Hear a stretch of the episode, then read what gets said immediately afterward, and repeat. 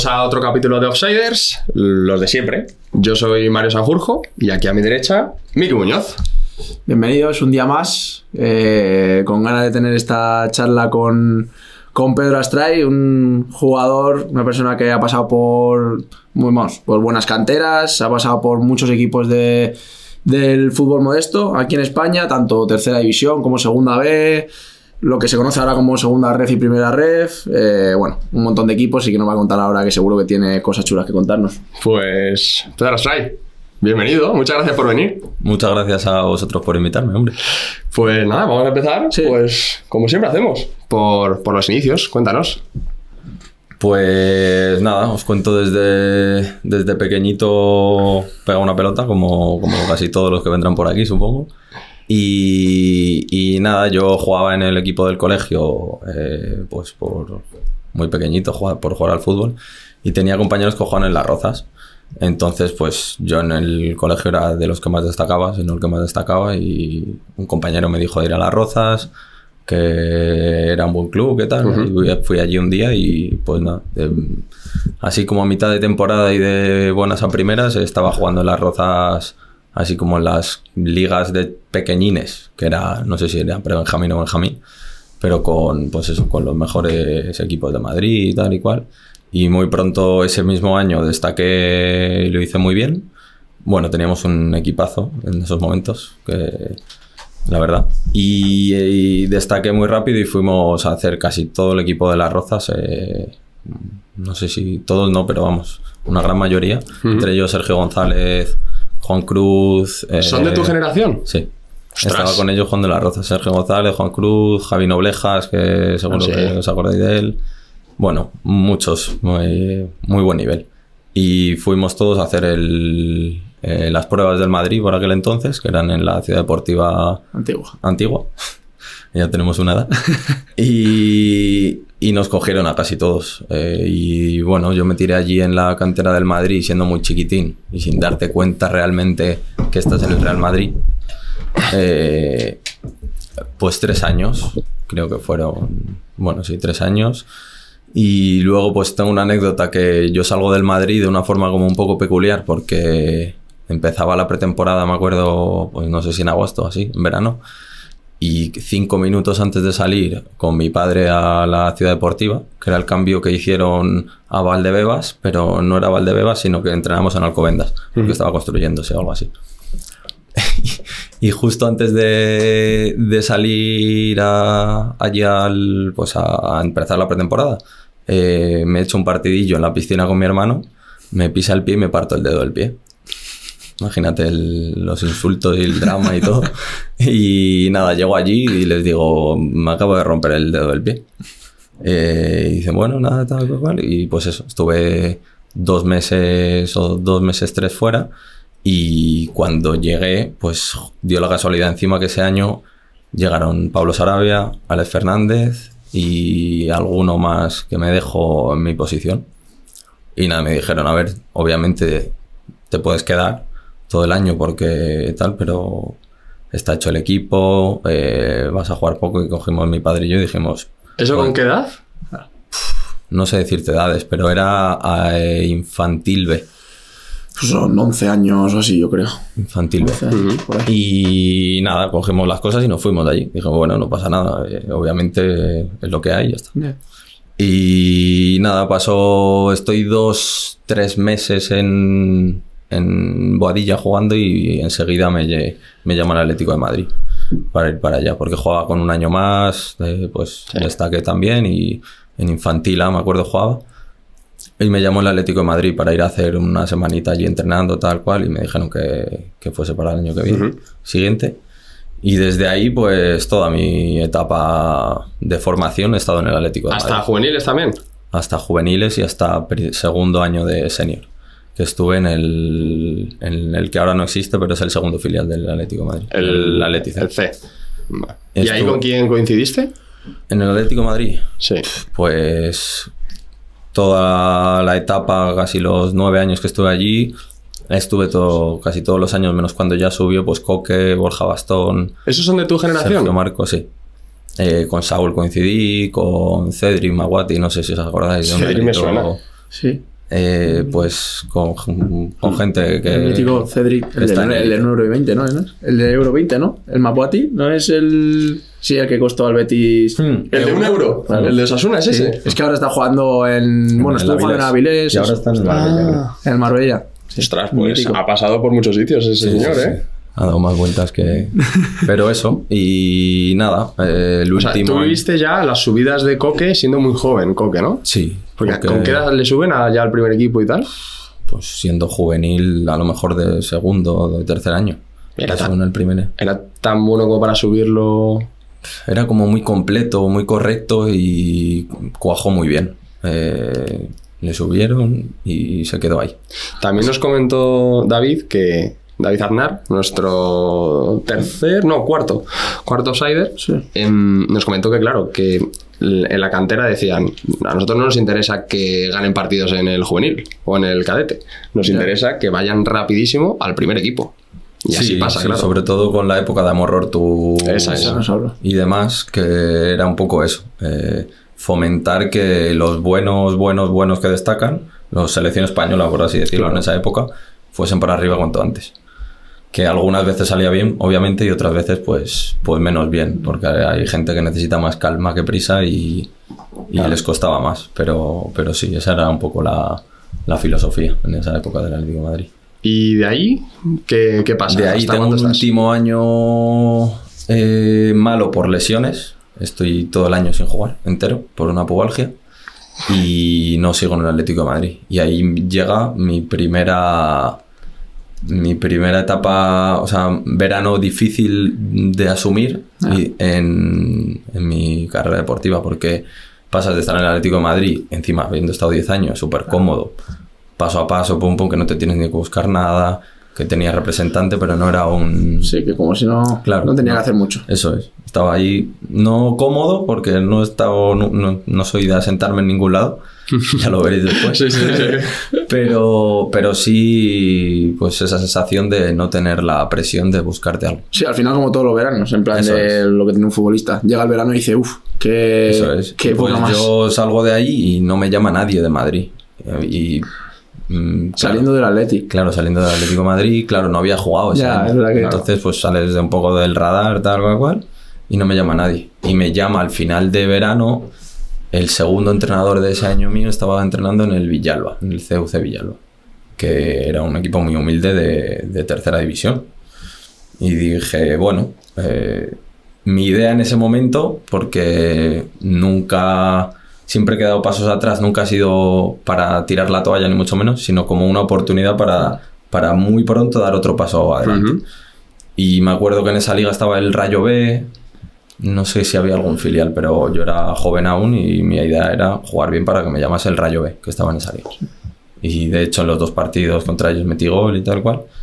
Y pues antes de que llegase enero, eh, me llama el Getafe B, que estaba en segunda división B. Ostras, Claro. pues la idea te, Esa- te la- mejora la, por misma, la misma cara que has puesto tú la puse yo cuando me llamó el Getafe B. Yo dije, me quedé. Yo estaba, in- Claro, tú querías estaba haciendo bus- muy buen año porque llevaba 5 o 6 goles en media temporada jugando en medio centro en tercera división, siendo muy muy joven y dices, vale, me puede llamar algún equipo, pero el Getafe B No lo pensaste nunca. no lo pensé. Y me llaman y pues la típica respuesta de sí. Sí, mañana. Enseguida sí. Me dejaron salir de allí porque es una oportunidad. una- claro. Joder. Lógicamente no. me dejaron salir de allí. Bueno, habéis salido por las buenas o por las malas. Eso Eso es. es así. Y, y nada, ese primer, esa primera media temporada en Getafe B es complicada porque me acuerdo que estaba Molina, el portero, el exportero del Depor y no sé si os acordáis, de entrenador. Y el- me cuesta jugar, me cuesta bastante jugar al principio. Y cuando hay un cambio de entrenador, estábamos luchando por no descender en era la segunda B dura de antes de encima el grupo vasco, que era muy Ah, bueno. complicado. Y, y nada, cambian de entrenador y el nuevo entrenador me da oportunidad los últimos 8 o 9 partidos de liga y nos salvamos y luego hago muy buen año. Ostras, os salváis. Nos salvamos, hago muy buena temporada sin haber jugado nunca en segunda B y demás. Y claro, me cambia un poco el panorama ahí. Me renueva el Getafe B y ese mismo verano hago la pretemporada con el primer equipo. ¿Cuántos años te renuevan? Me renuevan Solo ese año, porque era Vale. mi último año sub-23. Vale. Entonces me renuevan solo ese año. Y me, y me toca hacer la pretemporada, me acuerdo, en Alemania con el primer equipo y desde el primer momento, como que confía mucho en mí. ¿Quién era el entrenador del primer equipo? En ese momento era Cosmin Contra, el entrenador. Y luego hubo muchos cambios durante ese año porque el equipo estuvo ahí peleando, el primer equipo estaba peleando por el, por el descenso, por, por salvarse, vamos, por la salvación. Y ese año soy muy importante en el Getafe B. Juego todos los partidos, hago goles, hago muy buen año. Aparte de ahí, estar todo el año con dinámica primer equipo. Eh, Vale. ¿Cómo es en plan rollo para un jugador, para un chaval que tú al final eres un chaval, eras súper joven y venías de estar en el Villalba hace nada y menos? Al ir a una pretemporada con el primer equipo, ¿tú cómo afrontas eso? Y dices, "Al- al final es como la ilusión de todo niño, ¿no? Getafe primera división. Sí, sea, estás yo al final me lo, lo, recuerdo y lo siento como muy natural todo, porque Sí. como siempre he estado en contacto con, Ya, con una cantera muy pues, buena. con Ya. jugadores como Claro. Morata, Claro. Coque y demás, que ya estaban jugando en primera, Al- eh, Pablo Sarabia que estaba en ese equipo, lo veía todo como muy cercano. Incluso a lo mejor más cercano de lo que, de lo que De lo que debería haberlo visto porque, pues bueno, eh, al final, o sea, no, obviamente tenía una motivación y, y unas ganas increíbles. Claro. Y nada, eh, ese Bueno, es que al final, sub-23, eh, segunda B y primer equipo del Getafe. Que en esa, Sí. ese año, ¿dónde estaba? En primera. primero, primero. Eso. O sea, ¿con qué jugadores coincidiste allí? Pues estaban Pablo Sarabia, eh, eh, Medilacen, La Fita, Pedro León, eh, Alexis eh, Ruano, toda esa época de que luego hubo un cambio generacional, pero el Getafe este Sí, que ese mítico Getafe. mítico Mítico Getafe de, que tuvo varios años en primera medio de ¿Esa gente qué tal? ¿Qué tal era esa gente entrenando y en el día a día? Pues justo ese equipo yo creo que estaba muy acomodado en primera división. Porque sí, los Pedro León, los Lafita, Juan Rodríguez, eh, gente veterana que obviamente son súper competitivos, son profesionales, son gente que lleva jugando, lleva jugando 10, 15 años al fútbol en primera división. Pero el, el Getafe al ser un equipo sin esa exigencia que te, dé- que te da la primera división, eh, estaban Cómodos. Cómodos. Sí, ¿no? Sí. No era. O sea, no veías esa ambición a lo mejor de querer. Ambición seguramente sí, pero esa exigencia que te da un club con Ya. un, No, yo qué no. sé, un Betis, un- no la tenían, porque por, pues, por masa social, por, Claro. por el tipo de club que es. En- y eso, pues estaban viviendo en Madrid, primera división. eh, Cumplían. Cumplir, eso es. Pero no, yo creo que no era el, el nivel. Nos salvamos, ¿eh? O sea, el equipo se salvó de primera división, que, que Sí. cuidado. Pero eso, no, no, Falta un pelín, yo creo, de, de profesionalidad nunca, pero de exigencia. Pues claro, al final eh, te están pagando unas cantidades Sí. muy altas y, y evidentemente tienes que cumplir. Pero si es cierto lo que dice de, claro, si es que si no hay nadie que te exija, Ya. si desde la directiva no te sigue la afición del Getafe, pues a lo mejor no sienten esa presión, ¿no? Justo. Y lo que dices, al final jugadores a lo mejor que llevan mucho tiempo ya Claro, en esa es categoría. que a los que has nombrado, que son llevaban míticos. Claro, cuatro o yo cinco veía- partidos en primera. Yo veía entrenar a Pablo Sarabia, que es, aparte de ser muy, muy bueno, Sí. A mí me parece un futbolista como la copa de un pino. Y entrenando se lo veías. De sí, el Decías, hambre que tenía y. Este sí. tío es el de los pocos que tienen hambre de la plantilla. Porque había mucho jugador como extranjero que venía de vuelta, y- ¿sabes? Sí. Y a, pues a Pablo, que es amiguete mío, pues se le notaba, mira dónde ha llegado y dónde está. Y se le notaba la exigencia y, el, y la competitividad que tiene un jugador de élite, que es él ahora. PSG. o sea, estamos hablando de alguien único. ¿Y ahí qué pasa? Pues ahí te- lo que te cuento, hago muy muy buena temporada en, en segunda B, aparte de ir, pues no sé yo, si 15 partidos convocados con el primer equipo, juego tres partidos de Copa del Rey eh, de titular y demás, o sea, Ostras, O sea, participo ¿Contra equipos? contra la Almería, y contra el Villarreal en cuartos de final de Copa del Rey. Joder, eso no es moco de pavo, eh. ¿Jugaste titular de en Copa del Rey? Sí. Eh, titular ¿En la vuelta de en casa, en Getafe. Contra el Villarreal. llenó contra el Villarreal. Y ese Villarreal no tenía que ser. No. Uf, ¿quién- Tenía ¿quiénes estaban? Gerard Moreno, Giovanni Dos Santos. eh, Sí, sí, los Muy tres de arriba de siempre que tienen, que son unas máquinas. muy bien. Vaya, ¿Y bueno. qué tal ese partido? Pues bien, que perdimos 0-1 por un... Pero, a ver, ellos habían ganado 1-0 en la ida y, obviamente les valía el resultado. Entonces nosotros llevamos la iniciativa, jugamos creo que dos o tres compañeros del filial. Y porque por ese entonces era Quique Sánchez Flores el entrenador y nos daba mucho, mucho protagonismo. Porque el club lo necesitaba, porque había muchas bajas y por situaciones del club.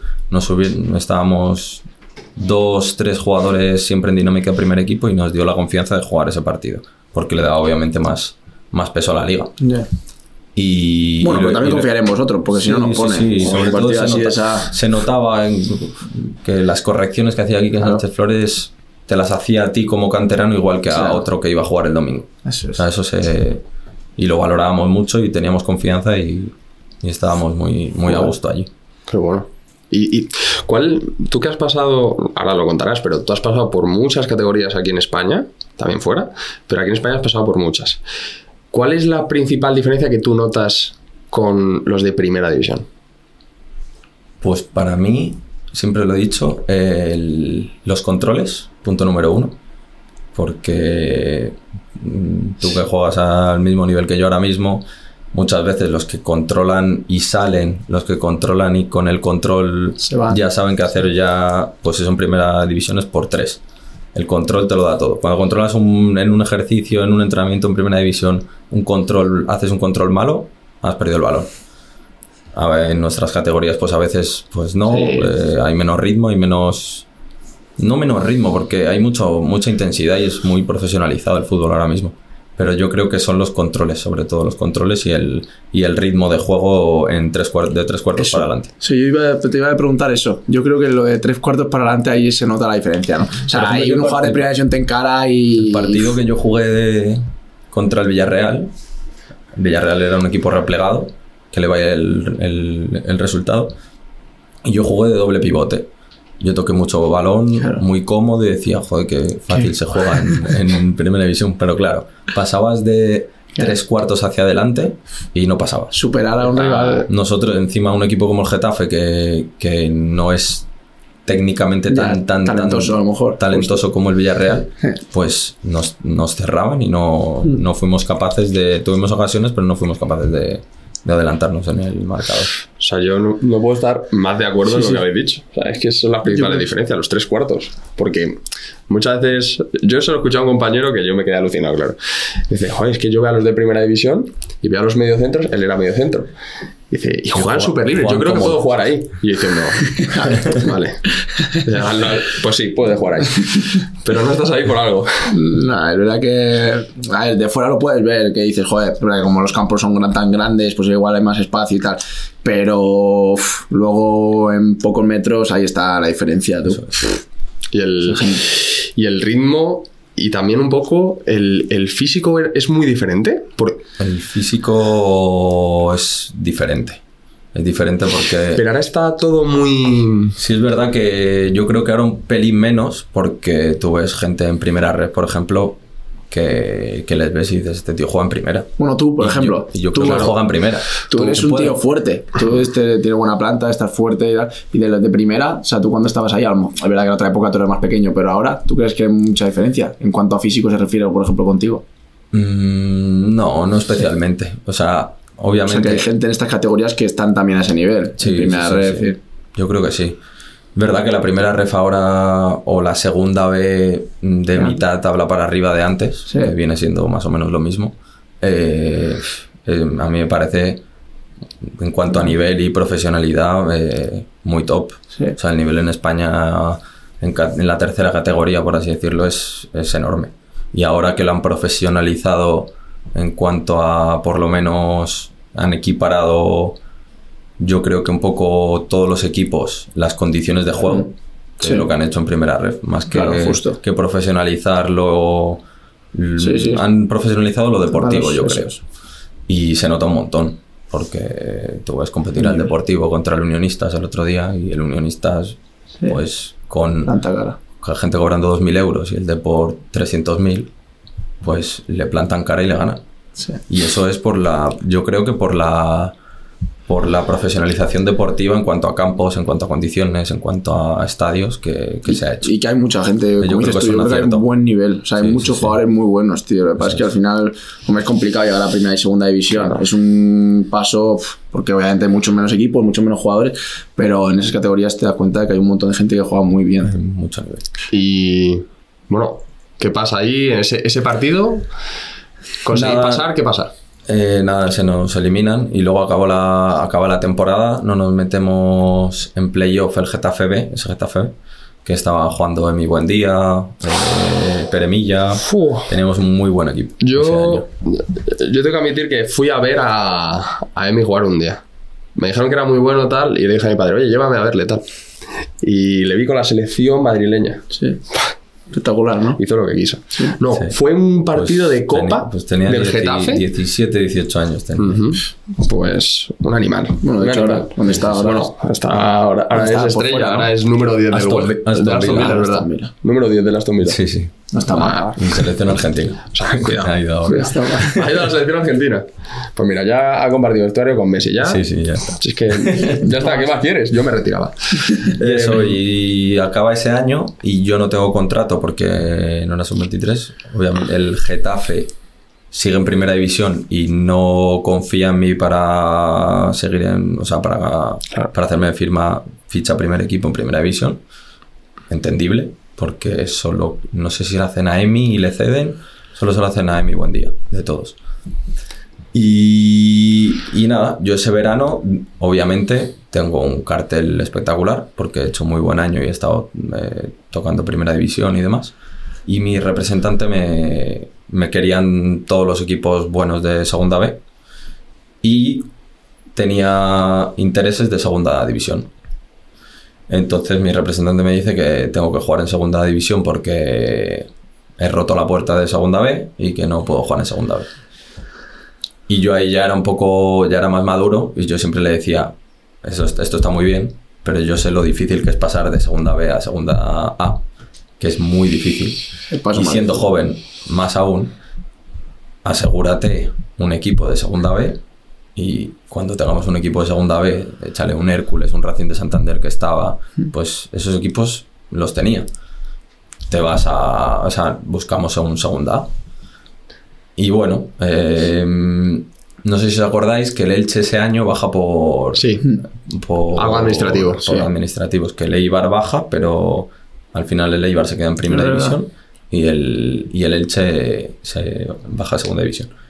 Y el Elche, claro, institucionalmente era un desastre en ese momento, porque no sabían dónde iban a competir, si en segunda o en segunda B, por impagos, y porque todos los equipos, o sea, todos los jugadores de primera división ese año no querían estar en segunda A, obviamente, y por contrato no tenían que estar. Entonces están haciendo la pretemporada muchos jugadores de primera división, pero buscando una salida. Entonces, claro, eh, me llama mi representante y me dice que, que le ha llamado el director deportivo del Elche para ir a entrenar allí con, o sea, con el contrato redactado, que todavía no lo pueden meter en, primera feder- en, la Federación Española por toda la movida que había que aún quedaba por resolver. Y voy allí a entrenar, el entrenador era Baraja, y pues como uno más de la plantilla del Elche. Hago la mm, dos, tres semanas de pretemporada allí.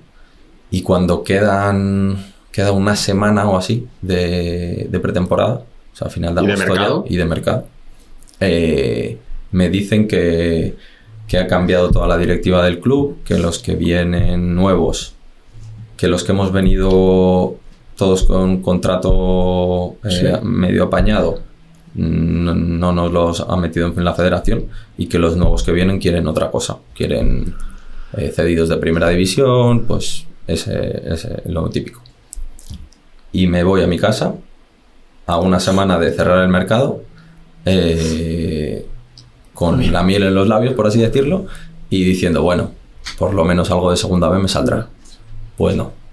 Llega el día 31 y los equipos, o por, obviamente, última semana, mediocentros, Ah, claro, es complicado. Es que complicado claro. y por dinero, eh, por pues se dan unas circunstancias que mm, no, no tengo cabida en ningún equipo de, de, De segunda, de segunda, vez. vez. O sea, de tener a los mejores segunda vez a principio de mercado, Y me, incluso quedo, segundas. y me quedo en mi casa, sí. Yo, esa de los, de los peores momentos que recuerdo eh, de mi carrera deportiva es ese, de quedarme, encima siendo un chaval, 23 años, tal y cual, con la ilusión de, de dar un paso muy importante a tu carrera, a quedarte en casa diciendo, ¿y Ahora qué? qué hago?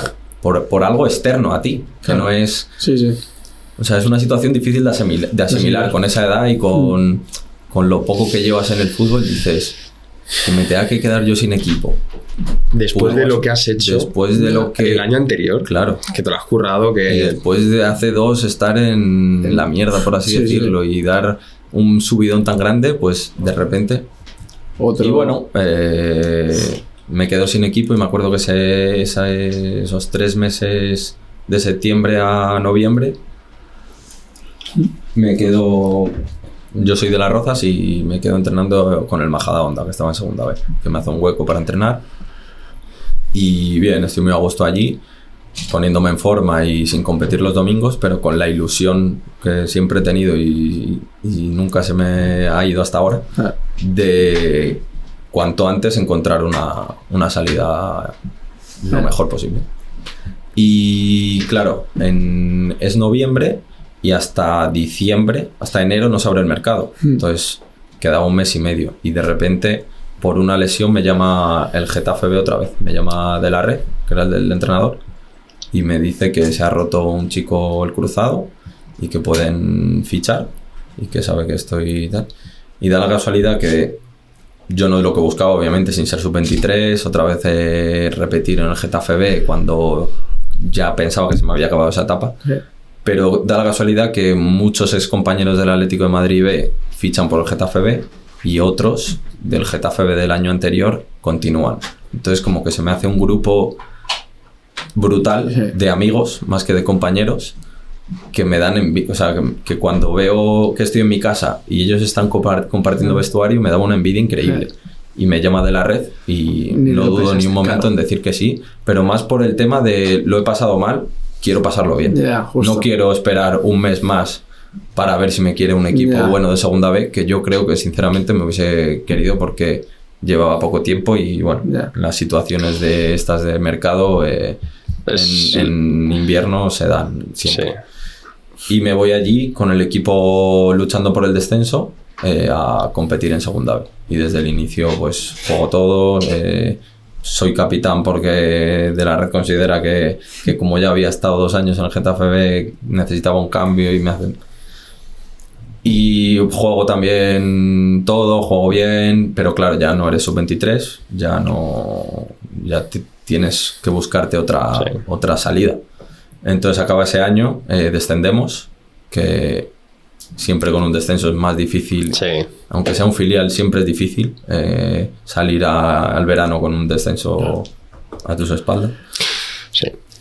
Y pues ese verano es un poco raro. eh, sigo con lo- el mismo representante que estaba, muy descontento.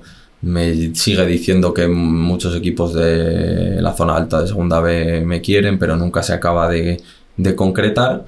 Y me acuerdo yo estar en, en Asturias con mi hermano y me otro representante ajeno me, me presenta una oferta de primera división de Eslovaquia. Y estábamos tomándonos unas cervezas, tal, y digo, ¿esto voy o qué qué? es, tal? Eh, Eslovaquia. eh, Eslovaquia, empezamos a mirar, el mapa. primera división, empezamos a mirar, nos lo no- me lo planteo como de media broma, pero le doy una vuelta durante ese día al día siguiente le siempre a mí siempre me gusta hablar con gente que está en el terreno a Ya. donde he ido siempre siempre pregunto no me tiro la- de cabeza a Ya. ningún lado soy muy aventurero y muy improvisador y todo lo que tú quieras pero siempre Pero no eres siempre, tonto. Claro, siempre me gusta preguntar ¿eh? y pre- pregunto allí a tres chicos españoles que han una situación, situaciones muy parecidas. Español B, Celta B, no están contentos con cómo les estaba yendo y les, se, se van para allí. Y ellos ya estaban allí, llevaban una semana entrenando. Hablo con ellos y están encantados, tal cual, me dicen que muy bien. Y entonces pues decido irme para allá. Y de buenas a primeras me, me planto allí en... ¿Y las condiciones son buenas? Son ninguna locura, la verdad. Vale. Eh, son para ir y ahorrar un poco, no mucho. O sea, no es, no son unas condiciones de una primera división europea. En un equipo normal de mitad de tabla de Eslovaquia. ¿A qué se puede asemejar una primera división eslovaquia aquí, por ejemplo? ¿De España? nivel o de condición? De, condiciones, De condiciones. condiciones. De condiciones a una Sí. primera ref. Vale. de- eh, aquí. Aquí, ¿cuán- ¿En cuánto está el mínimo en primera red? Es que no sé muy bien. si hay 25, mínimo. 30, ¿no? Sí, no sé No, si no, realmente. no. No, pero Yo creo no. que ni hay. Es O sea, que no sé realmente si hay, pero. O intentaron poner un mínimo, Sí, querían poner en 20. pero. Para un número limitado de fichas, sí, ¿verdad? Eso es, querían poner 20.000, creo, pero eso justo. Malas Pero fichas. no, al final no lo han hecho porque eso implica que, que hubiese que el sindicato le hiciese no sé Sí. Sí. movidas que no yo creo que al final no hay ni mínimo No. o sea, Hmm, No, no. económicamente en primera ref hay unas diferencias increíbles de, de sueldos hoy en día Hmm. hay equipos con mucho mucho dinero y cada vez más de hecho porque y hay otros que, que no tanto O sea, que te vas a Eslovaquia y yo ahora mismo no recuerdo muchos casos de jugadores que hayan ido allí. No, Eslovaquia yo no Ahora mismo tú... no la verdad que no ¿Ya no? ¿Esa ventana ya se ha eliminado o qué? no había mucho por allí ¿eh? éramos No, pero ahora actualmente equipo. tampoco, ¿no? no Sí, no es un país que a lo es- mejor que no es como Polonia, Eso, claro, como, Polonia, como Islandia. eh, Islandia, claro. No, no, no, no tiene nada que ver. De hecho, como país es más complicado que estos países que estamos diciendo, yo creo. Sí. Sí, es un país muy, pues, de los Balcanes. Un- está en el centro de Europa, pero al final era la antigua Yugoslavia Claro. y era, es un país que todavía le estaba costando arrancar. No, no. Vienen Y de una guerra no hace Claro, mucho... estaba- y se nota mucho en la gente, en, en que no es abierta al extranjero, en que pues esos problemas. Y bueno, voy allí al principio genial, un mes estupendo, eh, condiciones geniales, Hombre, tienes gente espa- encima española allí. sí, muy todo cómodos todos, nos trataban bien, jugábamos, Hmm. eh, muy bien. Pero de un día para otro nos echan al entrenador y se da una vuelta a la tortilla a todo y pues nos quieren echar a todos. Viene un entrenador eslovaco de allí eh, cerrado y nos dice que no quiere extranjeros, que tal. Y decimos, bueno, nosotros si, si nos pagáis todo, obviamente nos vamos. Vamos a España, queda un- una semana de mercado, malo será que algo no encontremos.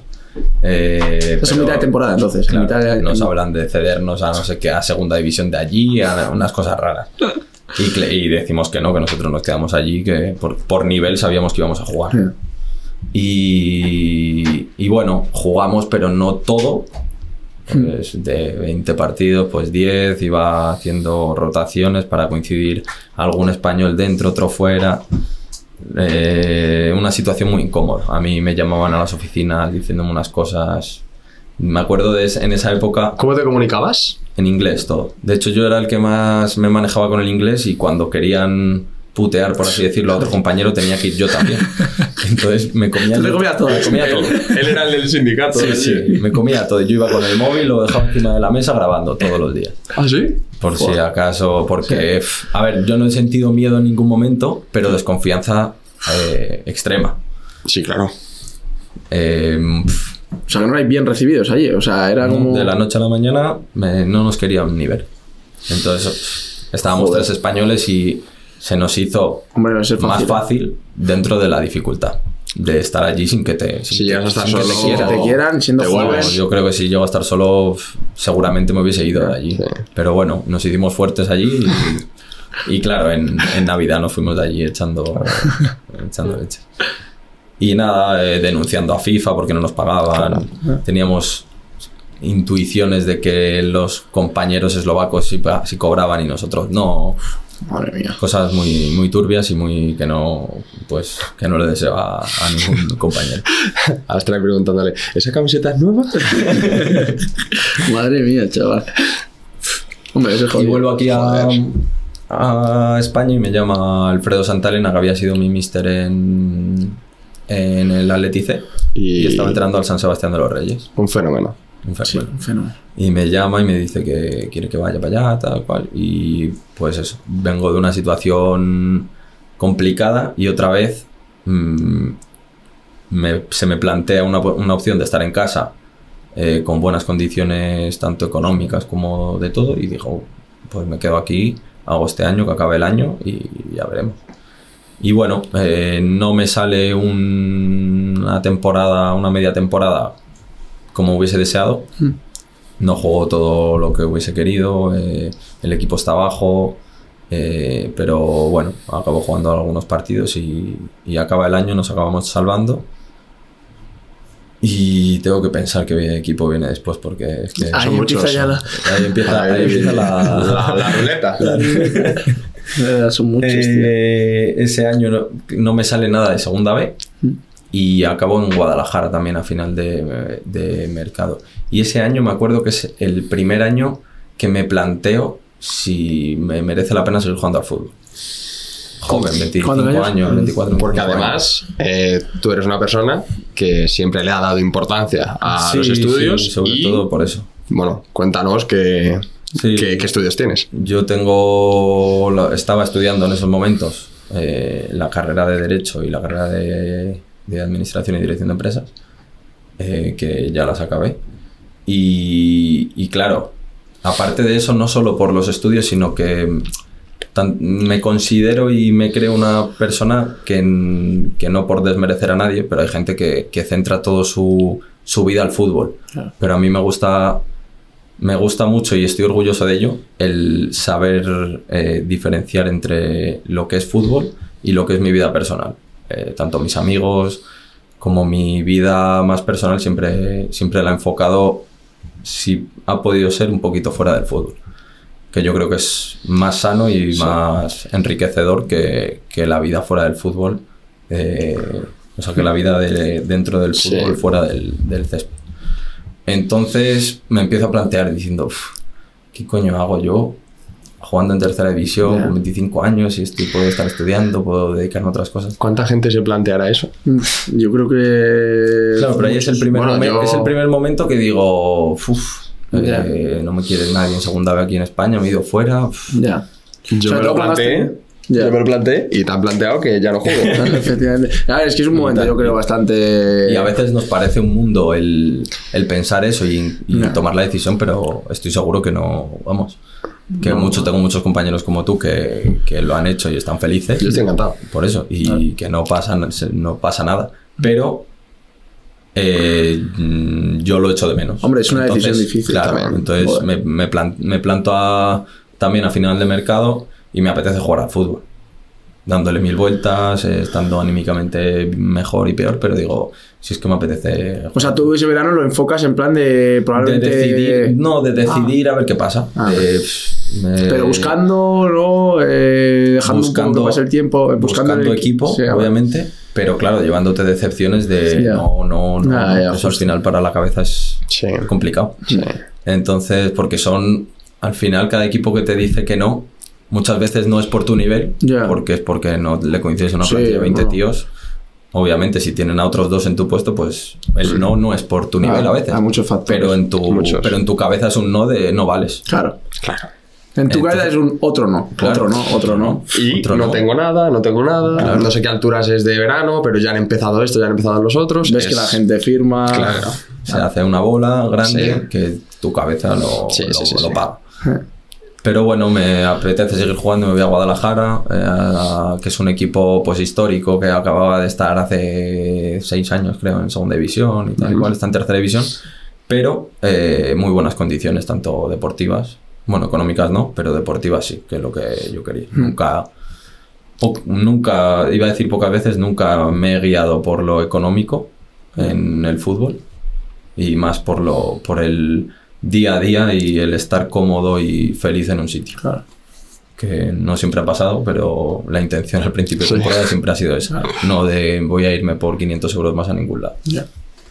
en que en estas categorías final- es verdad que, que, joder, que la, la diferencia es, menos es más pequeña que en primera división. Así Porque es. Ganar 1.500 a 2.000 no, es. no es lo mismo Nada. que un millón y medio a dos millones. Entonces la diferencia es, por 500 euros me voy a ir a un sitio a estar no a gusto, pues no. Me quedo en un sitio que, que de verdad me apetezca estar y deje, de- que considere que, que voy a estar bien. Y nada, y ahí empieza un poco, pues eh, hago muy buen año en tercera división en Guadalajara y al año siguiente eh, me firma el Navalcarnero en segunda B, también en Madrid. Qué bueno. Y, y nada, fue un año raro en Navalcarnero porque hubo tres entrenadores en medio año. Yo participé, no todos los partidos, pero participé y no lo hice mal. Bueno, claro, ese año jugamos, eh, nos enfrentamos, sí. Sí. Es el, de hecho, ese año hago, hago la pretemporada con Sí, vosotros. verdad, Claro, es verdad. sí, sí, es justo. verdad. Porque, bueno, pues hubo unos líos ahí de, de lo que tiene el fútbol y hice la pretemporada y al final acabé firmando por el Navalcarnero. Y, y bueno, yo, y aquí viene otra, otra anécdota, otra situación rara, para que veáis que a veces no es todo lo que, lo que... O sea, yo ahí ya no tengo representante, porque estaba muy desencantado con la representación en general. Y mm, para jugar a niveles segunda B, tercera normales, digo, Con tu tampoco lo- experiencia no te hace falta. Tampoco tiene el nombre, que, a lo mejor me, que a lo mejor me equivoco Bueno. seguramente sí pero no me apetece estar ligado a alguien que no tenga yo la confianza como para que me asesore o me, o me, me dé Justo. consejos Es normal, yo creo que a determinada altura ya hay mucha gente que lo hace, ¿no? Sí, Con totalmente. 27, 28 años ya Sí. Al raro, ya tienes nombre, tienes, están muchos equipos. Claro. y- sí, piensas un poco quien me quiera que me quiera quien Claro, no me quiera que no me quiera Sí, sí. Y que te Entonces- llaman directamente, ¿no? Habla Claro. con mi representante, alguien que, con el que has estado ya dos años. ¿Qué, qué, qué tienes que hablar con tu representante? Nada. Nada, vente. Y estoy en Navalcarnero, eh, pues era diciembre, creo. Sí, diciembre, finales de diciembre. Y recibo un mensaje en Facebook, que yo ni usaba Facebook. Recibo un mensaje en Facebook de un tío, un representante alemán. Y al principio no le doy bola, En alemán, bueno, en, En inglés. español. Ah, en español. vale. porque me decía que su mujer era. Ah, sí, eh, que veraneaba en. Mallorca. Era de Málaga la, la mujer. y, y nada, y de, de buenas a primeras mm, le digo al director deportivo del Navalcarnero que, que me apetece tener una experiencia en el extranjero y que me, que me quiero ir. Y se me queda mirando así.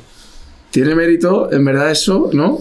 Con la experiencia que habías tenido tú en, en Eslovaquia, dices, joder, tener otra. El decir, eh, me apetece irme otra vez. Claro, tenía la esta espinita, eso, yo creo que justo, tenía la espinita la clavada, porque al final cuando sales al extranjero, la diferencia entre triunfar y no triunfar, de nivel, la, la gente de aquí, en las ligas del extranjero, las que no son lo que hablamos, eh, Sí. pues, ligas menores fuera de España, tenemos, tenemos un nivel bastante superior. Entonces, si no es por una mala suerte, entre comillas, de situación mm, tanto personal como deportiva o extradeportiva, como la que tuvimos en Eslovaquia, mm, me, me veía muy capaz de, de, Sí, pues, de tirar para arriba en otro, en otro momento que, que en España pues sentía como que estaba estancado a Ya. nivel tanto deportivo como de, de ganas de avanzar. Bueno, Entonces- y como dijo Borja, eh, fuera nos, nos tienen. Claro, nos- nos- bueno, nos ponen más valor. Claro. Nos valoran más, Sí. al final es el extranjero Fútbol que va a jugar, que tienes presión, pero, pero que te que te ven pues como los que vienen aquí de fuera. Hmm. Que siempre dices, este tío debe ser bueno. Sí. Bueno, y- vas, ¿Y, y qué tal allí? ¿Cuál Pues- es el equipo? ¿Qué categoría? Es una categoría que sería como una segunda red de aquí, Vale. como la cuarta o así de allí. Una... Y organizada parecido, eh, pero era un club que era espectacular. Era en Stuttgart y era un equipo que, histórico que había jugado en segunda división toda la vida y las condiciones eran brutales. O sea, no económicas, que eran normales, muy parecidas a Eslovaquia, un primera red de aquí. Como para irse, pero no como para irse echando Ya. diciendo Dios, me me, voy, me voy 100%. aquí, sí. No, me voy eh, estando bien pagado Ya. y sobre todo que cuando vas al extranjero yo son las un- yo creo que las únicas veces que he ahorrado en condiciones en mi carrera porque al final vas con todo pagado pues vas con un coche con una casa con, con el sueldo y allí pues lo que te gastes Te pues, pagaban coche, casa hmm. y luego un y, sueldo. vuelo- y billetes de avión y demás O eso, Y el- un equipo de cuarta de Alemania. Sí, pero no te Joder. imaginas el nivel de profesionalidad que había allí. O sea, para que te hagas una idea, el presupuesto del equipo creo que eran 4 millones. Los sueldos no eran, no eran ninguna Sí, pero locura. luego el resto de cosas- El día a día era primera división, total. Un palco de, en el estadio increíble, o sea, todo como muy, Profesional. muy, muy, muy, muy profesional. Claro. Y la gente, y mi, mi experiencia allí, todo lo contrario de Eslovaquia. O sea, los alemanes Claro. al revés. Todo lo contrario.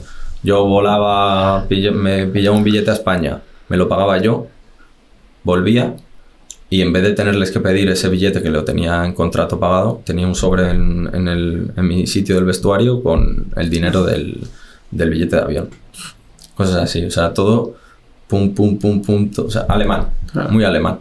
Y luego de trato, pues espectacular, la verdad. Me trataron desde el principio muy, muy, muy bien. Y no me quedo allí porque no ascendemos, porque el equipo era, obviamente era para ascender y otra categoría ya más, tanto de Ya. condiciones económicas como deportivas, eran muy buenas.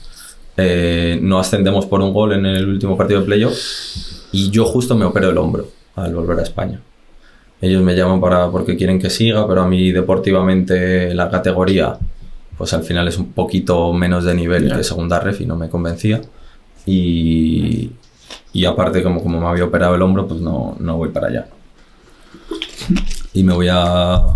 Y es la única vez en esa, esa pretemporada, o sea, esa- ese verano, es la única vez que, que tengo prisa por firmar en algún lado. Obviamente operado el hombro, viniendo de Alemania, eh, digo, uff, a lo mejor ahora, si de cuando vine de Eslovaquia firme en el Sanse en segunda B, a lo mejor ya no me quiere aquí nadie.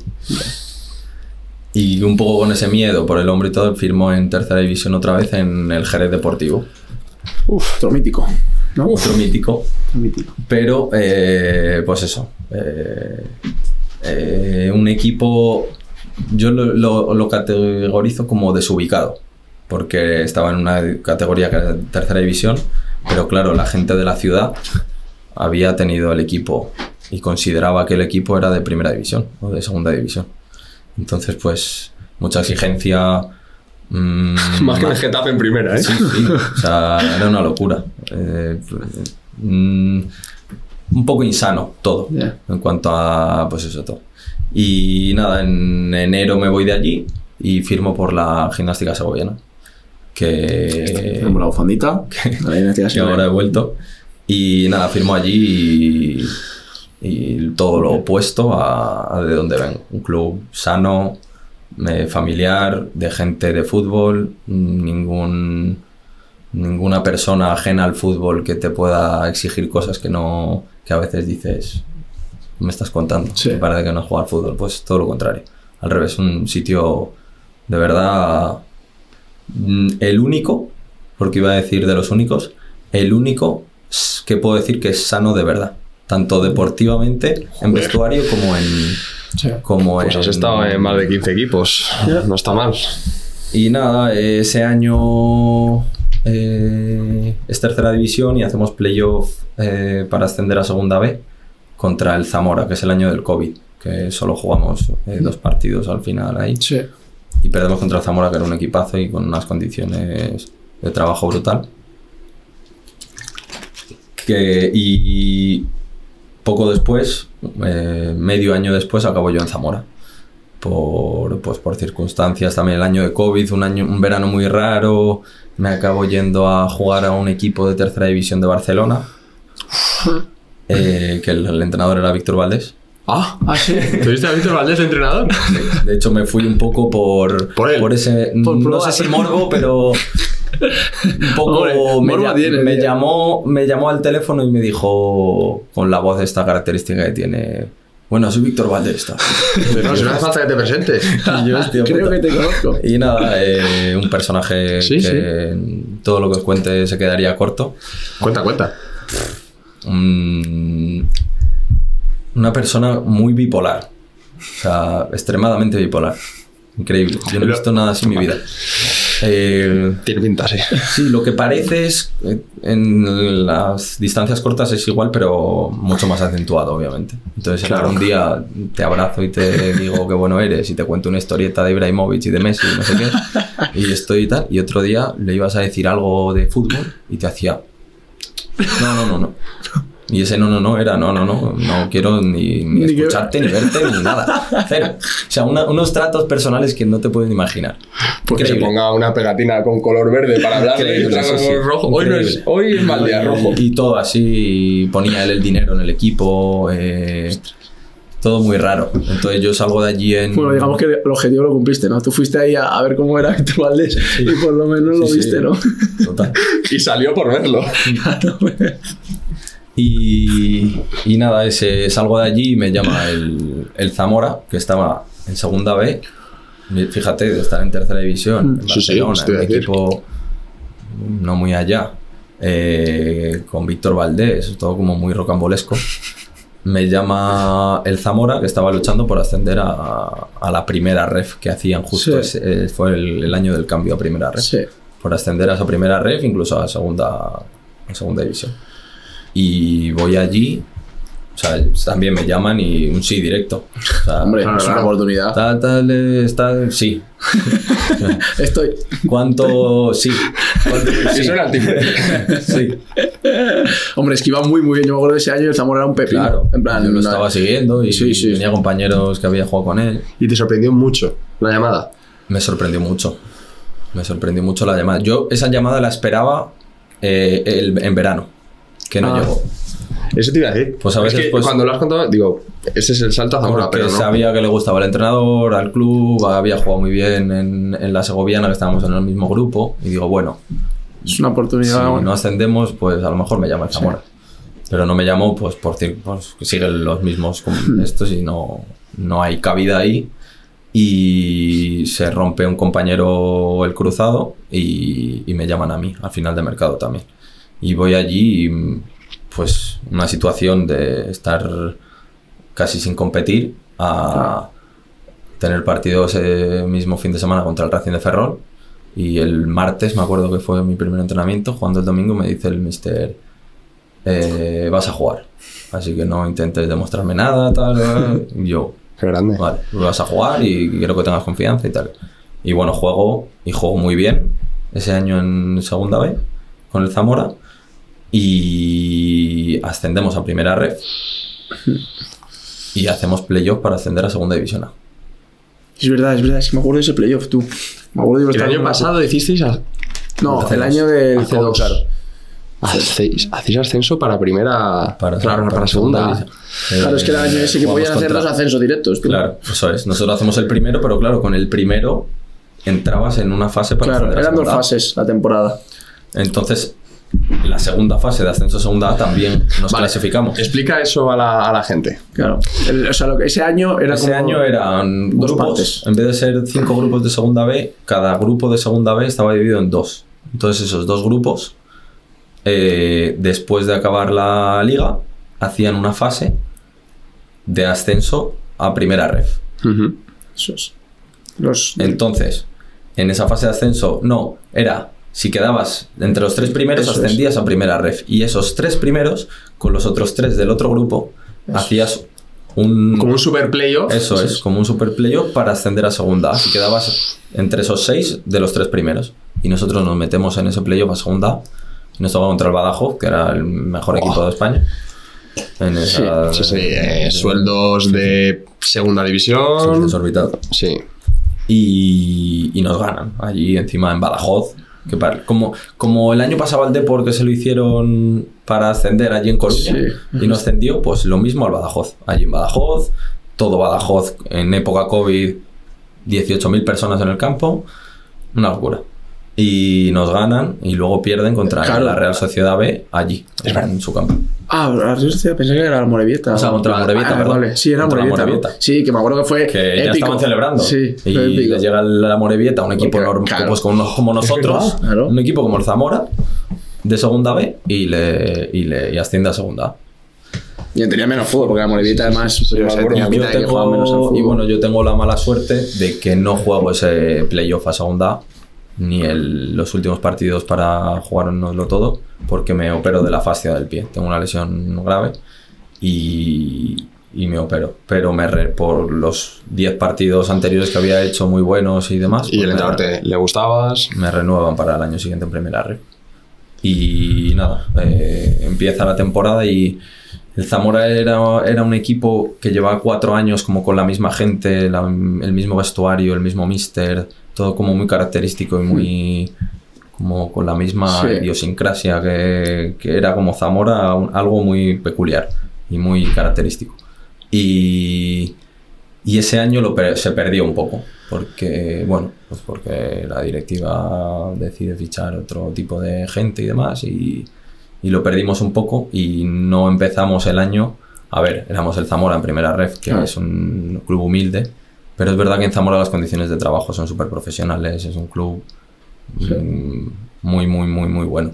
Entonces, pues bueno, empezamos mal y lo que, lo que era una familia y parecía una familia como se va resquebrajando poquito a poco. Echan al entrenador, llega otro entrenador, ya no era lo mismo después de estar 4 o 5 años habiendo ascendido de tercera a primera ref en nada. Sí, en- pero parecía que ese Zamora no tenía techo. Y ese Zamora parece que se va a plantar en Claro, segunda claro. división. Como las, las Sí, expectativas eran Sí. de, de tenemos que hacer otra vez playoff. Sí, En sí. verdad, A ver, Somos el Zamora. ni tienes presupuesto, ni Claro. tienes equipo, ni Claro. la primera ref es muy, muy, muy competitiva y muy difícil. Y todos los equipos tienen, eh, pues, Te tienes que salvar, ¿no? Claro. Tienes que hacer playoff. pues echan al mister muy pronto y nada, y yo tengo, pues, lo que desencadena mi segunda etapa de, de- de- fíjate, de hacer un playoff a segunda a tener mi segunda etapa de, de dejo el fútbol. Sí. Porque, ¿En, en cuántos meses eso? En, en- nada, en- en un año. o sea, un añito. Mm, Porque en enero de ese año yo estaba jugando eh, con el nuevo entrenador que viene, empiezo a jugar menos, pero con, había jugado bastantes partidos esa, esa mitad de año en primera red. Y el último día de mercado a las 5 de la tarde me coge el director de... Nosotros comíamos allí, eh, era todo muy profesional. Qué bueno. Y después de comer, eh, me acuerdo, siempre jugábamos a la pocha después de tal, después de estar unas cartas allí. En vez de irme a mi casa, me coge el director deportivo y me dice, eh, ven un, poco, un momento al despacho. Y encima era, teníamos muy buena relación. Y le miro así y le digo, ¿en serio? Y me dice... ¿Tú ya te lo oliste o qué? Claro. O sea, le miraste la cara y- Último día de mercado, 5 de la tarde, me dice, ven un momento a mi despacho. Ya. Ah, Y le digo- un tío listo. Claro, le digo, ¿en serio? Y me mira como, ¿en serio qué? Si no te he dicho nada. Digo, ya, ya, es que no me tienes que decir nada. Y nada, me lo dice así como muy echando balones fuera, tal, tal, que, me, que, me, que no cuentan conmigo. Y yo, ¿cómo que no cuentas conmigo? Y es el último día de mercado y no me has dicho nada en este mes. Habían salido jugadores, obviamente. El fútbol, Claro. Sí, sí, sí, que joder, fichas, se van. si no te quieren en un lado, pues Sí. si te lo dicen con tiempo, tú Claro. te buscas una salida y Como te ha pasado a ti otros años, de mitad de año cambiar. No tengo ningún problema que me digan pues te como vas a tú, una persona, Claro. no como a un... Iba a decir una bufanda, menos que una bufanda. cono, sí, con, con nadie que, que, que- Que te coño, que tiene sentimientos, tío. Y nada, me, me da... Yo obviamente sé del tema, aparte que llamo a AFE y demás, igual. Y le digo, pues o me das la carta de despido o obviamente no me vas a poder echar, porque no me voy a ir a ningún lado ahora. Claro. No, no- no es que no me vaya a querer nadie, es que ningún equipo ya claro. tiene... No, no va a fichar nadie más, o sea, ya cierra el mercado ya. Eso roza un poco la mala. Y nada, y me, voy, y, me voy a, y me voy a mi casa con una carta de despido a día 31 de diciembre. O sea, ¿te la dan? Sí, sí. Y claro, ahí pues, pues la cabeza, imagínate. En casa diciendo, vale, calma, porque estabas en primera red y, Sí, que pues- más, y eres buen jugador, tal. Pero claro, pum, pum, Sí, sí, sí. pum, pum, otra vez, pum, para Claro. abajo, para arriba. Y no me apetecía jugar ese año al fútbol. Ese medio año que quedaba. Me llaman muchos equipos de segunda red, pues algunos luchando por el descenso, otros un poco mejor, tal cual. Pero me llaman equipos con buenas condiciones y buenos equipos, la verdad. Pero mi cabeza no. Me dice, para. Para un poco porque. Porque. no sé si es un no te mereces esto y te ha vuelto a pasar. Y no sé, pero no me apetecía jugar. Como otra, como me había pasado siempre de quiero continuar, pues Sí. esta vez dije, "Uf, necesito un tiempo para mí. Me fui a vivir a Coruña con mi hermano, que somos de familia ga- gallega, del Depor, de toda la vida, y nada, eh, nos vamos, me voy allí a vivir con él. Y como es verdad que no dejo el fútbol de lado porque eh, entreno con el Compostela allí todos los días. Bueno, buen, buen club. Sí. Claro, muy buen club, Hostias. pero no tenían fichas para fichar, Sí, ni más, pero- me dejan entrenar. Y bueno, vivo esos meses como un poquito de desconexión. Siguiendo estando en forma y siempre con, con Sí, el chip sí. de ¿Puedo volver? puedo Sí. volver en cualquier momento y voy a volver en cualquier momento, pero quiero parar un, un Sí. poco porque no, no me da la cabeza para más. O sea, no, no me apetecía competir. Encima eran pocos meses, me echan a final de. Ujú. Y, y nada, obviamente, deportivamente me equivoco. Porque es una son decisiones que tienes que tomar eh, de ir hacia un lado o hacia otro. Mucha la gente de fútbol, todo el- Sí. eh, tío, son pocos meses, firman, me acuerdo que me llaman Melilla, digo, yo no me voy a ir a Melilla a jugar, por muy buen equipo que sea. No me apetece irme ahora mismo a Melilla a jugar. O sea, somos personas, Claro, antes es que, que eso antes es. que mm, Jugadores, sí, sí. monedas de cambio. O sea, me echan de Zamora un día y al día siguiente me voy a ir a Melilla a jugar, que no, o sea, no ni me, me lo, me lo planteaba. Entonces decido el, el comentario ese de, de creo que tienes que, hacer, que ir a cualquier lado a jugar, pues digo, pues yo creo que no. Porque antes de jugador de fútbol soy persona y no, y no, no me siento para ir a jugar. Ya. Entonces, pues eso, eh, tomo esa decisión. Deportivamente pienso que me equivoco porque al verano siguiente obviamente vienes de no competir seis meses Ya. en vez de estar compitiendo en segunda ref. En vez de, vale, no es primera ref como estabas, pero es segunda ref. Y sumado a esa equivocación un poco de deportiva, para, de lo personal no me, o sea, no me, vamos, tomaría otra vez la misma Sí. decisión personalmente. Pero, pero eso deportivamente me cuesta otra vez volver a, a que los directores deportivos barra entrenadores barra Sí, quien tenga que fi- firmar Mm. eh, confíen en ti. Entonces me cuesta un- incluso firmar en segunda ref. Me llaman equipos, me llaman bastantes equipos al principio de verano que no me apetece tampoco ir allí o que no creo que sea al nivel en el que estaba, pero claro, Ujú. puedo no competir, entonces Ujú. mm, cuesta Hmm. encontrar. Y me vuelvo a quedar casi a final de mercado con muy pocas opciones de firmar en segunda red. Y ahí psicológicamente sí que lo pasé mal. Otras veces era más. Mm, Sí. El fútbol es lo que es, tal, pero ahí psicológicamente se me juntaron varias cosas encima y lo pasé mal. Lo pasé muy mal y, y tuve un verano muy jodido. Que, claro, la las personas que un poco ajenas al fútbol, ¡buah! Vaya veranazo te estás pegando. Ya. Vaya veranazo me sé. pegando para Pa- afuera. Sí, sí. Pero de dentro, porque también te genera duda de ya 30 años. eh, Sí. lo, lo estás pasando mal. Lo mismo que por el con los fútbol, 25. Porque, claro, pero lo- ahora lo estás pasando mal por el fútbol y ya tienes, pues tienes tus carreras. Claro. eh, ahora estoy estudiando un máster en Derecho Deportivo y Gestión Deportiva. Sí. Que bueno, que Bueno. quiero encaminar Sí. un poco el futuro a, más a largo plazo que a medio en, pues, en, lo, en lo que me he dedicado toda la vida, que es el fútbol y lo que me gusta y el deporte. Pero bueno, tratando de buscar poco a poco, tengo dos cursos de entren- los, dos, los dos niveles de entrenador también, Mm. pues voy poco a poco Preparándote. preparándome para improvisar, que le llamo. porque Pero improvisar es mejor estando preparado. eso es. Hombre.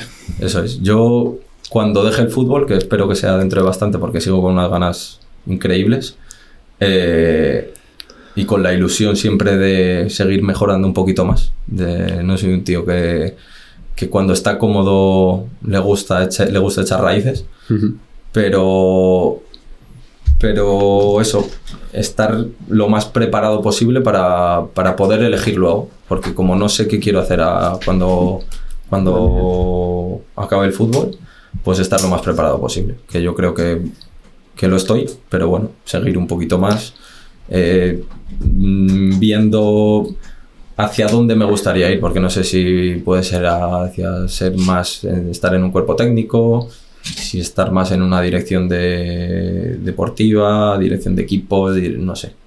Hay, muchos temas. ¿Y, y Eh, cómo llegas a, a la gimnástica otra vez? Pues eh, me voy a Barcelona a segunda ref a jugar en, en el grupo de Madrid por unos cambios de la federación de raros eh, al Cerdañola, que bueno, estoy allí y es un club muy humilde eh, de tercera división de toda la vida de Cataluña y un poco peculiar, Ujú. dejémoslo ahí. Y no estoy a gusto en ningún momento allí, juego, pero llega un entrenador que no, que somos opuestos completamente. eh, en todo, en valores, en, en absolutamente todo, somos opuestos. Y aparte de eso, también en fútbol. Entonces, yo siendo un futbolista de trato de balón y demás, pues en ese equipo me dice que no voy a jugar. Y claro, mi, habiendo jugado todo, siendo un tío importante, querido en la directiva y tal, me dice el entrenador que no voy a jugar. Entonces me quedo así le digo, "Mm, pues no hay más que hablar. Me voy. me la cojo y me voy a mi casa. O sea, Ya. estando aquí, sin No, estar a gusto, lejos, claro. Ujú. está en Barcelona, que tengo amigos viviendo allí, pero Ya. sin estar a gusto, digo, pues me voy a mi casa. O sea, no pasa nada, me voy a mi casa. Llego a un acuerdo con el club y me voy a mi casa. Y no, no me sale nada de segunda red, porque el mercado de invierno pues es muy caprichoso y... eh, pero bueno, yo ahora mismo estaba bastante tranquilo de cabeza sin, sin pensar en cosas raras. Eh, y nada, estaba entrenando con las Rozas, que está en tercera red, para, pues eso, pues... Si te digo la verdad, no firmé porque, porque soy muy optimista. De verdad. Y, y mi optimismo me lleva a, a pensar que me va a salir una oportunidad mejor que las rozas. Pues mira, por no me gusta nada la situación de que me ha pasado más veces, en concreto tres, de entrar a un equipo, de yo tener la posibilidad porque a un compañero se ha lesionado, pero existe, o sea, es la realidad.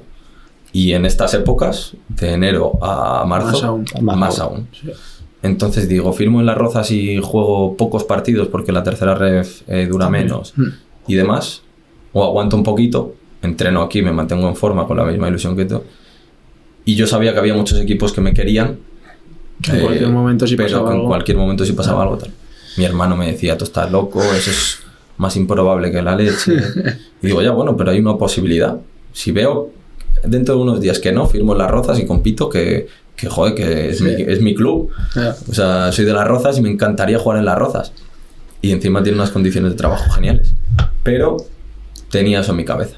Y justo un día yendo a entrenar en las rozas me llama el entrenador de la Segoviana, que tengo muy buena relación con él. Y me llama y me cuenta la situación. Y le, y le cuento yo la mía. Le digo, ¿te puedes creer que estaba esperando esto? Y digo, mira que me jode que se haya lesionado un compa. Ya. Pero te puedes creer que me... que y le digo también que, que encantado. Y encima la Segoviana, que es el club que te ha dicho a ti, El club, que el único, tú habías dicho que el habías único estado. club de- sano de verdad. Ya. Y lo puedo decir con la boca llena. O sea, la ilusión, vamos, Y, la felicidad que te daría. Y claro, o sea, no puedo estar más feliz, más contento. Claro. Me siento entrenando y compitiendo hasta en deuda con, con el club. O sea, es una, es, una, es una sensación rarísima. Porque es como, obviamente, queréis que esté aquí. De hecho, tengo muchísimos excompañeros aunque juegan porque es un club que, que tiene un, un grupo súper super marcado y súper super hecho de gente espectacular. Pero me siento un poco en deuda compitiendo. O sea, tengo, nunca he tenido presión de hacerlo bien y tal, pero tengo un poco la, la presión de, de, de dar las gracias en el campo. Porque el- las gracias ya las he dado pero- me está dando ganas de volver, ¿eh? De volver a, a la gimnástica segoviana, pero... Sí, sí, la gimnástica. Estoy muy contento, la verdad. Me, me alegro mucho que, que un poco la vida me haya puesto En su camino. otro año en, la- en el camino de... Sobre todo el estar a gusto en un sitio. Porque Pues- llega un momento que no... que dices... Que sí, que dices, es que es fútbol. Es, que, es que el fútbol es así, ya, el fútbol es así, pero, pero no debería ser así. Ya. Porque somos personas y porque la gente de, de fútbol que dice esto es fútbol, o sea, no lo puedo compartir menos. Si algún No, día... porque yo creo que esa gente no lo ha vivido, entonces no sabe lo que hay Y detrás. Incluso y- hay mucha gente que lo ha vivido, lo- pero no. Ya. Pero piensa así. O sea, no. No sé si es que es mala gente de verdad o es mala gente solo en ese aspecto, pero Sí. Pues yo creo que para, para ir acabando, eh, la conclusión que yo saco es que hay que tener mucha cabeza. Por favor, los que jugáis al fútbol, pues tened cabeza, tomad buenas decisiones porque, bueno, pues se sufre bastante. Y, y luego, pues, joder, me quedo con, con la actitud que él tiene y, el, y el amor que siente hacia el fútbol. O sea, año tras año, año tras año, han pasado cosas y ahí sigues. Y que. Y no, tal cual. Y sobre todo lo que, ha dicho, lo que ha dicho antes, justo has dicho antes cuando dices que es el peor momento que pasa psicológicamente y tal, y luego dices, eh, ahora mismo estoy con unas ganas de seguir jugando al fútbol increíbles. O sea, el pasar de, por eso, de tener situaciones así. y sé, la que, gente- y sé que el fútbol es así, que es una Claro, montaña rusa que, que te pega un, Pero es que yo creo. un ostión que, Yo se- creo que que no- te baja abajo y de repente, mira, escuché la entrevista de Zazo, que es amiguete mío también el otro día, y suscribo absolutamente todas las palabras del- de toda la entrevista, porque es- creo que somos muy parecidos en ese sentido. Y dijo una cosa que... ¿Qué dijo? Ah, Lo de las buenas personas. Ah, no. Que, le, que con 37 años jugando en el Sanse, Ah. pensando en retirarse, le llama el Majadahonda de segunda división. Ah. Y eso es mi, mi chip de Sí, sí. siempre hay que estar preparado. Sí. Porque el fútbol es siempre hay que estar preparado porque vas a tener una, yo no le llamo suerte, porque son oportunidades y circunstancias que se dan y que tienes que elegir bien o mal. Sí. yo creo que he decidido muchas veces mal, pero, pero bueno, Bueno, yo creo que son, más- son aprendizajes que me llevo para otra vida o en el deporte o en, o en mi vida personal. Yo creo que es Entonces- más el pero también de darle valor a, a- en este caso a ti, porque, o sea, sí, también es suerte, muchas veces es mala suerte o buena suerte, pero el hecho de estar ahí, el habiendo tenido momentos súper difíciles, el estar aguantando con esas ganas, si no esa, esa oportunidad con 37 años no se te plantea, si tú con 30 años dices, con lo que me ha pasado, a tomar por saco el fútbol, pero si sigues ahí, pues eso, al pie del cañón, pues, se, te presentan, eso es, se te presentan esas oportunidades, que- pero es yo creo que es un poco para que la gente eso, se fije en personas así como tú, que has estado, pues eso, en segunda B jugando por un montón de equipos y tal. La mentalidad que tienes de habiéndote llevado tortazos serios, porque, joder, al final que te digan que no, o que a último día de mercado te digan que son cosas difíciles de asimilar, el seguir ahí, que la gente lo tenga un poco, pues y es como... que esta es la realidad. Sí, del fútbol. Del fútbol, Esa es la esta- realidad, esta es. Esta es la realidad del fútbol. Sí, por eso mola, tío, mola porque la gente lo puede ver, es lo- que le puede pasar Porque a cualquiera. Primera y segunda división, Claro, de eso verdad, final no es- la realidad Claro. Son muy de difíciles. la gente que juega al fútbol. Eso es muy difícil. Es muy Qué guay, tío. La verdad que yo no. O sea, sabía la, la historia, en plan, un poco de trayectoria y eso, pero joder, es que mola ver un poco, como que te digo. Al final, yo que también estoy jugando ahora pues en las categorías, conoces a un montón de gente de, esas- de esta categoría.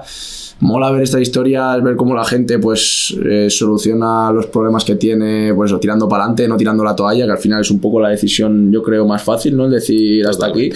Y mola, tío, mola porque, joder, es el día a día que nosotros estamos viendo y está muy chulo para que la gente que lo escucha, que lo tome para todo, cualquier ámbito, en el No, fútbol que- o en cualquier ámbito de la vida, tío. Que cuando vea a alguien que lo ha intentado, Eso es. no. Sé que en este país es, eso es complicado, pero eh, que vea más allá. Claro. Eso es. Estamos muy acostumbrados a solo ganar. Sí, o a solo, No, solo primera y a segunda, pretender claro. ganar. O a pretender que. Tengo un amigo que juega al fútbol y, y bueno, no ha llegado a primera división. Ya, bueno, Claro. ¿cuántos llegan a primera división? Claro, ¿O cuántos llegan a segunda división? Que yo tengo millones de compañeros que han llegado y me alegro muchísimo por ello. Pero es eso, un cúmulo de circunstancias, obviamente nivel, Sí. Pero- Ah, son muchísimas cosas. pero son muchísimas cosas. Yo en ninguna le pondría la palabra suerte, no. porque no creo más en el trabajo y en todo lo que ello conlleva, pero joder, son mil circunstancias. O sea, Sí. tiene, es un cúmulo de circunstancias que se tienen que dar para todo, Sí, en- totalmente. para, para llegar al fútbol profesional, que son muy grandes. La gente se piensa que el fútbol es eso, que al final juegas al fútbol, es fácil. Jugar al fútbol es dar patas a un balón, pero joder, lo que hay detrás Ah, es- yo creo que es bastante. Es dificilísimo. Pero Pues nada. precioso. Sí, Sí. no, no, joder. Vamos. Sobre todo que tenemos, yo creo que tenemos un, un trabajo que es nuestro hobby. No, no, joder. Y Muchos eso, es quisieran, muy, eso está es claro. muy importante. Hay mucha gente que trabaja y al trabajo lo considera un hobby, Sí. que le gusta mucho, tengo muchos Sí, sí, amigos y pero que compañeros, hobby- pero que tu hobby sea tu trabajo, Eso es. no creo que haya muchas cosas más que el deporte que sean así, Así es. la verdad. Pues vamos con la última pregunta, ¿no, Miki? Sí, bueno, siempre se la hacemos a los invitados y te la vamos a hacer a ti también. Ah, De hecho, uno de ellos creo que fue Bueno. Andar, ¿no? Fue. Claro. Que Ah, nos sí. dijo que quería que vinieses tú. Y aquí estás. Y aquí estás, lo hemos conseguido.